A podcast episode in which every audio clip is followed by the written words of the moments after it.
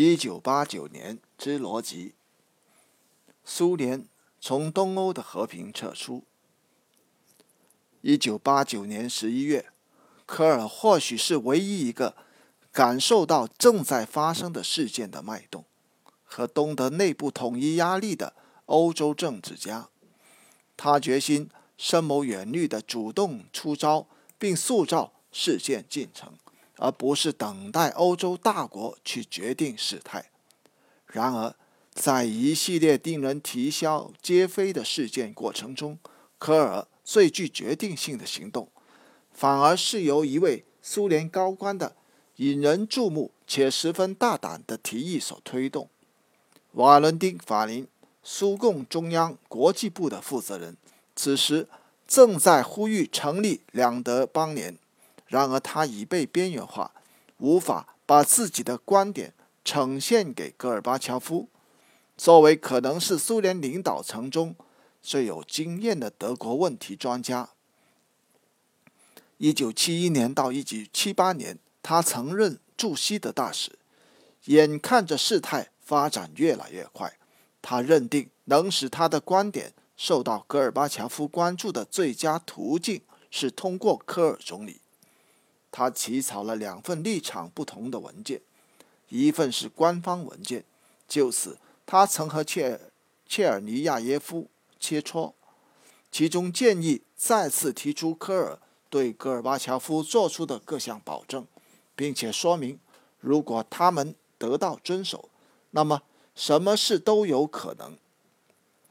另一份是非官方文件，其中宣称苏方已经。在讨论两个德国组成邦联问题，并且准备原则上予以接受。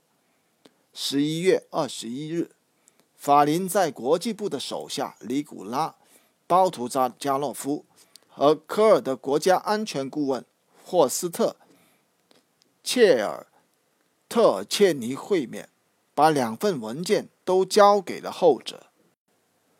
特尔切克认为，如果苏联人已经讨论德国统一问题，并且准备接受邦联的话，那么西德人自己应该主动抓住机会，推动这个主意，机不可失。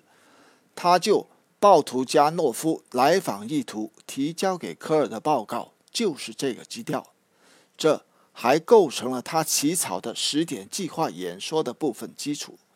这样。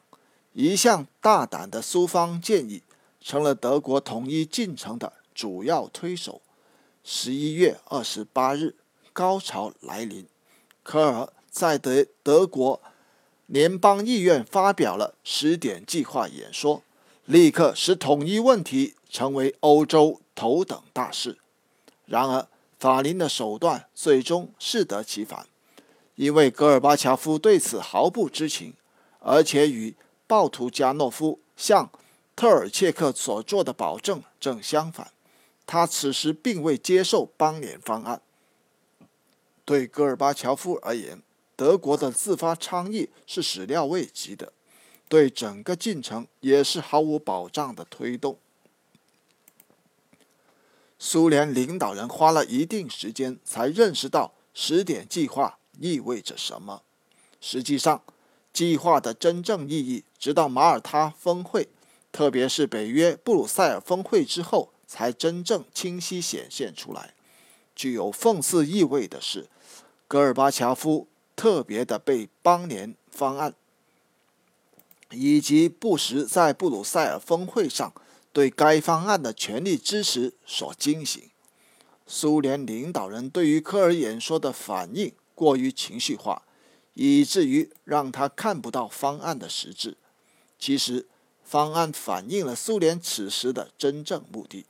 他并未提出具体的统一时间表，而是提及了全欧进程，还不太清晰地保证民主德国将会继续存在一定年份。这意味着苏联在东德驻军问题不至于立即被提起。就以下方面而言。苏联领导人却有理由表示反对。十二月五日，戈尔巴乔夫和西德外长汉斯·迪特里希根舍会谈。他指责波恩仓促提出邦联方案，并向东德指定条件，是为欧洲进程准备一场葬礼。尽管十点计划客观上没有包含统一时间表，但他改变了先后次序，把德国统一置于建立共同欧洲家园之上。十点计划的这一含义，在西欧的其他角落一样被察觉到了。十二月六日，密特朗在与戈尔巴乔夫会谈时提起这个问题和他的考虑。我们不应该改变进程的次序，居于首位的应该是欧洲一体化、东欧演变以及全欧洲进程，在欧洲建立和平秩序。科尔的演讲，演讲，他的十点计划把一切都弄乱了。从这时开始。关于共同欧洲家园的倡议，在欧洲失去了立足之机。在西方盟国与布鲁塞尔峰会上接受了十点计划之后，苏联领导人最终转向接受统一。一月底，戈尔巴乔夫接受了邦联方案，但是此时中央委员会里的专家们明白，事实上他们无法再依靠东德统一社会党。民主德国的整个国家结结构已经瓦解了。戈尔巴乔夫所召集的小组，在讨论了德国问题后，同意了接受邦联方案，以便争取更多时间的战略。如同克留奇科夫所言，我们需要开始让人民接受德国将要统一的概念。同理，戈尔巴乔夫即将面对。从国外撤回三十万人部队带来的巨大国内问题，其中包括十万名带家属的军官。戈尔巴乔夫对于苏军撤离德国的重要性非常明白。从象征意义上说，是公众对二战的记忆造成的社会氛围；从实际意义上说，是军方和社会整体上可能面临的后勤困难。和可能做出的激烈反应。尽管如此，他在会议结束时仍命令阿赫罗梅耶夫元帅准备从民主德国撤军。在做出争取更多时间以及不容忍德国作为北约成员的战略安排后，戈尔巴乔夫同意会见贝克与科尔。近两个月来。德国人一直在要求安排此次会议。一九九零年二月九日，戈尔巴乔夫会见贝克，两人讨论了德国统一和德国对北约关系的多种形式。尽管不能公开接受，但他对贝克关于美国在欧洲驻军对整个欧洲的安全有益的观点表示同意。这不太清晰地表明他接受了。德国最终投向西方联盟。正是在这次会谈中，贝克向戈尔巴乔夫作出保证。俄方关于此次会谈的备忘录用词是 “granted guaranteeing”，北约不会东扩一英寸。戈尔巴乔夫接受了美方这一口头声明，并未要求把这一保证诉诸文字。